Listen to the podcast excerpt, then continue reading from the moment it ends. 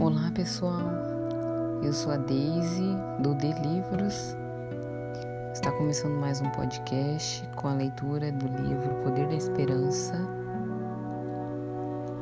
é, página 75, 76. Faça um teste. É, para saber se você é propenso a ficar irado, responda sim ou não a estas perguntas. É difícil para você esquecer as coisas ruins que os outros lhe fazem? Quando não está de acordo com seus amigos, acaba discutindo de modo acalorado? Quando pensa em seu oponente, sente contrações abdominais e fortes batimentos cardíacos? Você se irrita muito quando precisa ficar em uma fila? Fica enfurecido consigo mesmo quando não consegue controlar as emoções? Fica muito aborrecido quando os outros não são pontuais ou não fazem as coisas de maneira completa? Tem a tendência de não lembrar de nada do que falou enquanto estava furioso?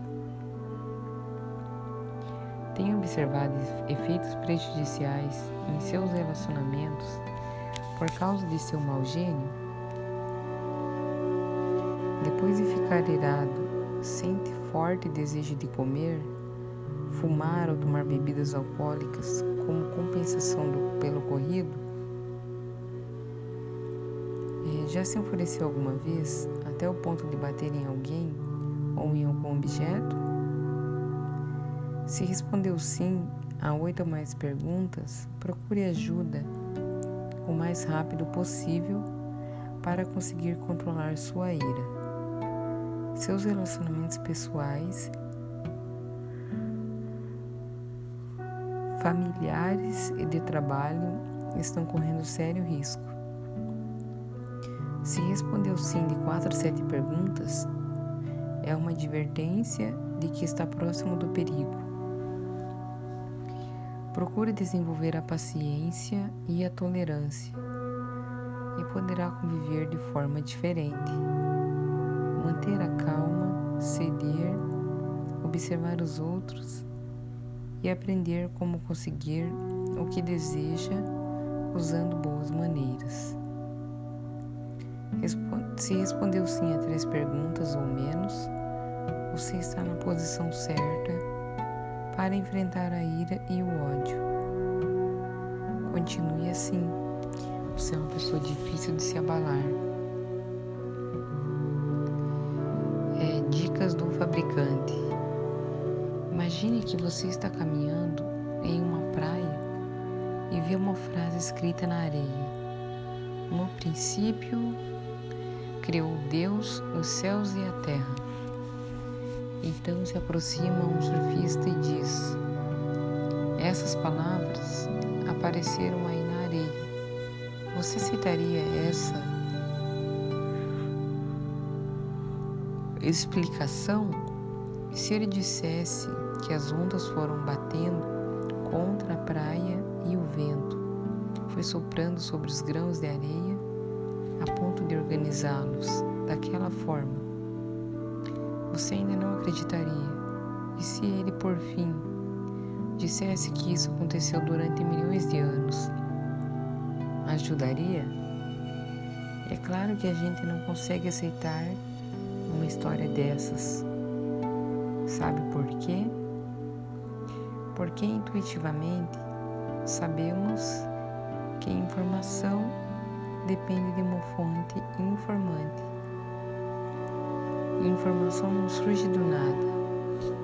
E se uma frase escrita na areia nos leva a essa conclusão, o que dizer da tremenda quantidade de informação contida no código da vida, o DNA? O núcleo de uma ameba, por exemplo, tem tanta informação que daria para encher uma enciclopédia. E se fosse impresso como listas telefônicas, é, o genoma humano formaria uma pilha de volumes de cerca de 170 metros de altura. Esqueça a frase na areia, pois agora a coisa ficou muito mais complicada. A complexidade da vida aponta para um projeto que, por sua vez, aponta para o projetista.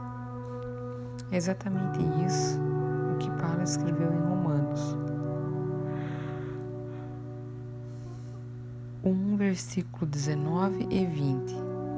O que de Deus se pode conhecer é manifesto entre eles. Porque Deus lhes manifestou. Pois, desde a criação do mundo, os atributos invisíveis de Deus, seu eterno poder e sua natureza divina, têm sido vistos claramente, sendo compreendidos por meio das coisas criadas. Deus é o Criador da vida, e ninguém melhor do que Ele para nos dizer como nosso corpo funciona.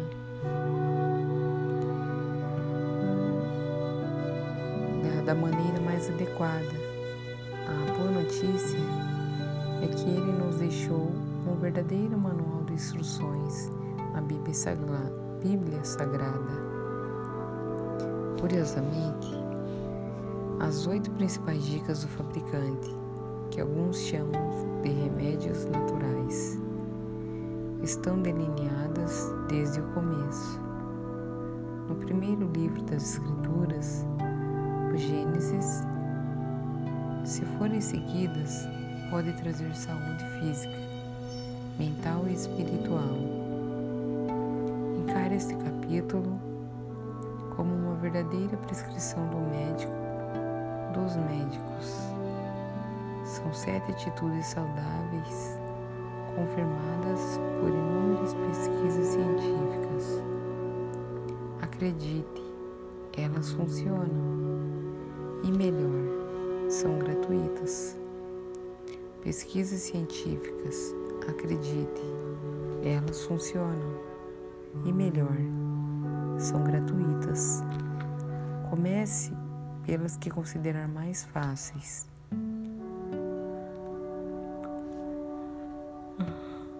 Quem sabe beber mais água e vá progredindo na prática das demais.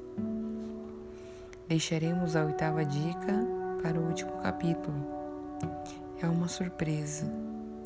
Você verá a diferença que ela fez na vida do estressado Paulo da ansiosa Laura, do depressivo Carlão e da pequena Isabela com seus episódios de ira. Porém, existe a tentação de correr para lá agora com seus episódios de ira. Porém, é,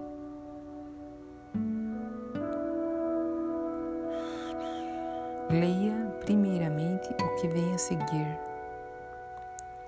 Conte com a ajuda divina para aplicar esses conceitos em sua vida e volte a ele quantas vezes precisar. Confira a seguir as dicas adaptadas da matéria. Os mais simples remédios, preparada por Francisco Lemos e publicadas na revista Vida e Saúde. Beba água. Era terra sem forma e vazia. Trevas cobriam a face do abismo, e o Espírito de Deus se movia sobre a face das águas. É Gênesis 1, versículo 2.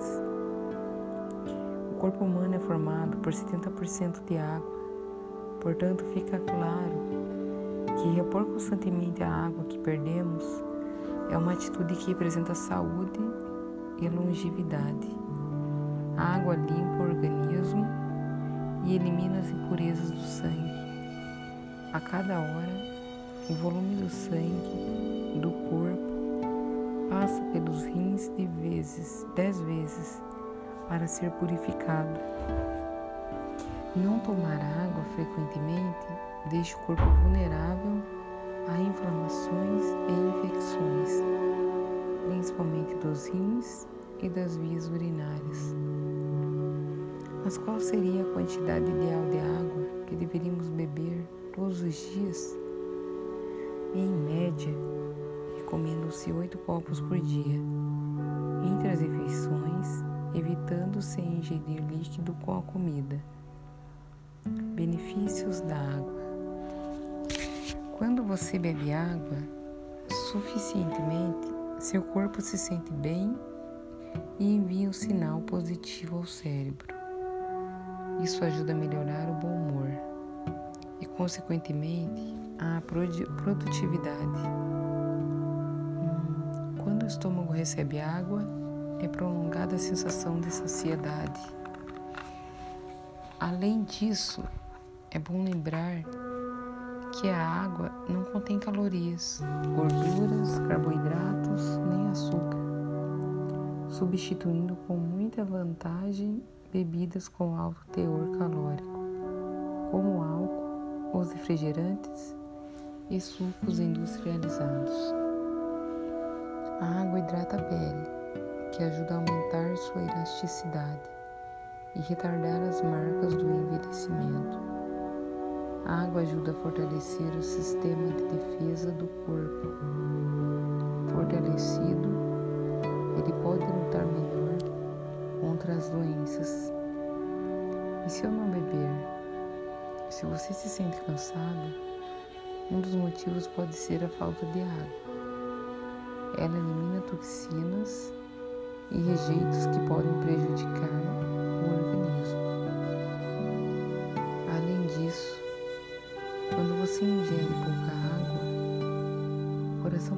trabalhar mais para bombear o sangue. Muitas vezes, o motivo das dores de cabeça e das enxaquecas tem que ver com a desidratação. Quando a cabeça doer, antes de tomar algum remédio, beba água para se hidratar. Pode ser que o problema seja resolvido. Mau hálito pode ser sinal de desidratação. A saliva ajuda a boca a se livrar de bactérias e mantém a língua hidratada. Como você pode perceber, a água é vital, tanto para o planeta quanto para o nosso corpo. Beba água, tome banho de sol. Disse Deus: haja luz e houve luz. Os raios solares exercem múltiplos efeitos sobre o corpo humano. Eles ajudam a combater bactérias e outros micro-organismos a ação antisséptica é produzida pelos raios ultravioleta. Se a dose de radiação solar que a pele recebe for conveniente, todos os processos vitais serão estimulados pela luz visível, assim como pelos raios infravermelhos e ultravioleta, que não podem ser vistos é, entenda como eles agem. Na pele, dilatam os vasos superficiais, provocando maior afluxo de sangue à pele, contribuindo para evitar o acúmulo de sangue nos órgãos internos do tórax e do abdômen. Estimulam a produção de melanina, pigmento celular que proporciona um tom bronzeado e ao mesmo tempo fortalece as camadas superficiais da pele, protegendo-a contra o excesso de radiação solar. Tem ação bactericida, eliminando diversos microorganismos. Por isso, ajuda a desinfetar e cicatrizar as feridas superficiais nos ossos ajudam a sintetizar a vitamina D nas células da pele. Essa vitamina favorece a assimilação do cálcio ingerido com os alimentos, contribuindo decisivamente na formação e bom estado dos ossos. Nos músculos, melhoram a irrigação sanguínea e estimulam o processo, os processos bioquímicos produtores de energia que ocorrem nas células musculares. O resultado é desenvolvimento maior e tono muscular, especialmente benéfico para os enfermos submetidos à imobilização no sangue e no metabolismo. Estimulam a hematopose, ou seja, a produção de glóbulos vermelhos, glóbulos brancos e plaquetas na medula óssea. Diminui o nível de glicose no sangue, é, aumentando a tolerância aos hidratos de carbono, o que é benéfico para os diabéticos. No sistema cardiorrespiratório, estimulam o sistema nervoso simpático, elevando a pressão arterial, do pulso, da respiração, do metabolismo basal e o consumo de oxigênio. Mas à medida que a pele começa a ficar bronzeada e mais resistente, a pressão arterial e o metabolismo basal diminuem, fazendo com que o pulso e a respiração fiquem mais lentos. O sistema nervoso estimula as terminações nervosas da pele influindo favoravelmente sobre o cérebro e provocando uma reconfortante sensação de bem-estar. No sistema endócrino, os estímulos luminosos que impressionam a retina são transmitidos ao cérebro em forma de impulsos nervosos que atuam, entre outros órgãos, na hipófise, controlando a produção de hormônios nas demais glândulas A atividade dos ovários e dos testículos, por exemplo, depende em grande parte da quantidade de luz que chega à retina.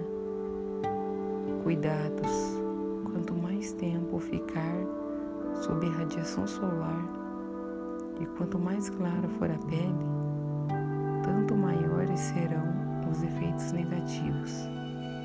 Destaque para queimaduras de primeiro grau, envelhecimento da pele e até mesmo câncer.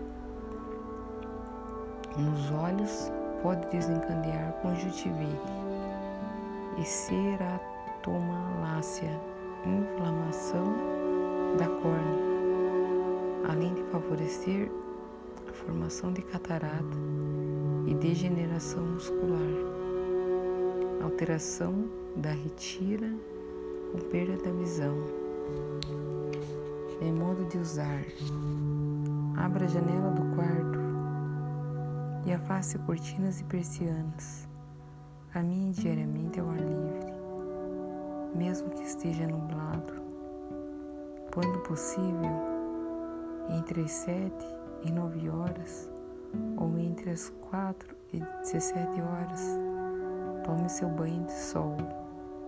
Cerca de 20 a 30 minutos de exposição são suficientes se o local em que você trabalha é totalmente fechado.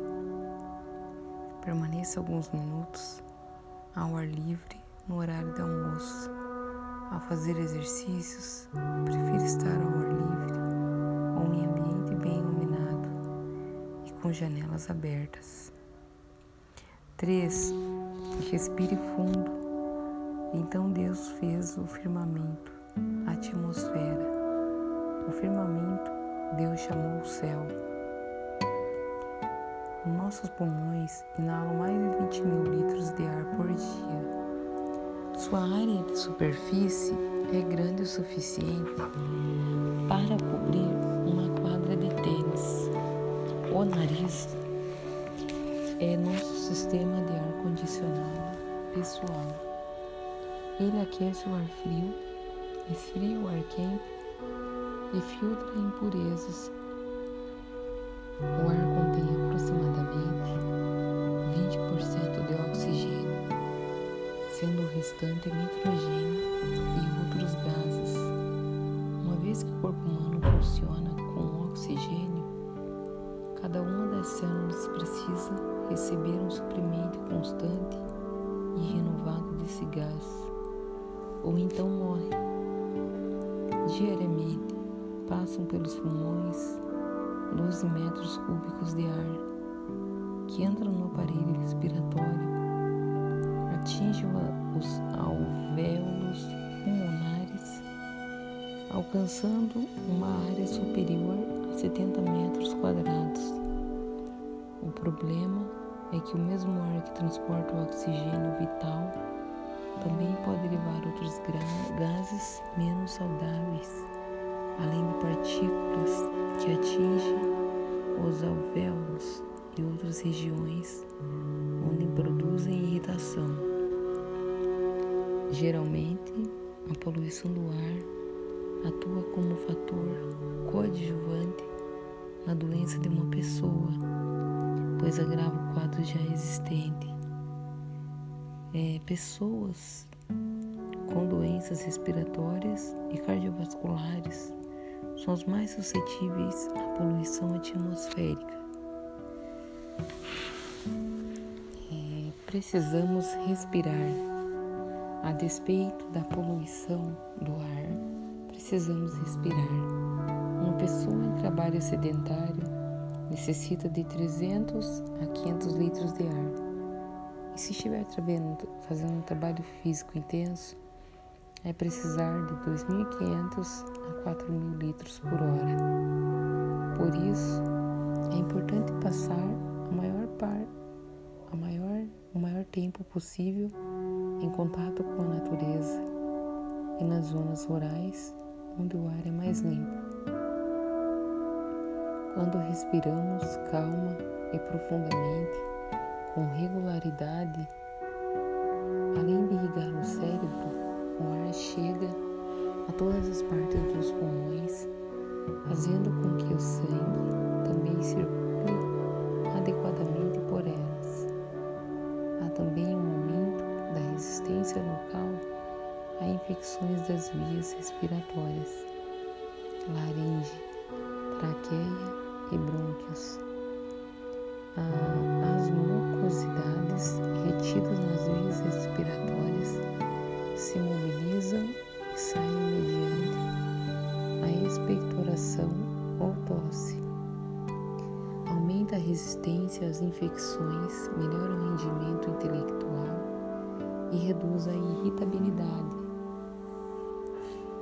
Siga essas dicas para respirar melhor. Elimine a fumaça dentro de ambientes fechados. Limpe regularmente os dutos de ar e os filtros dos aparelhos de ar-condicionado. Areje sua casa, abrindo portas e janelas pelo menos uma vez por dia, em dias nublados e cheios de fumaça. Faça isso à noite ou logo pela manhã se possível, é, durma com uma janela aberta para ventilar o quarto. Use purificadores de ar com moderação.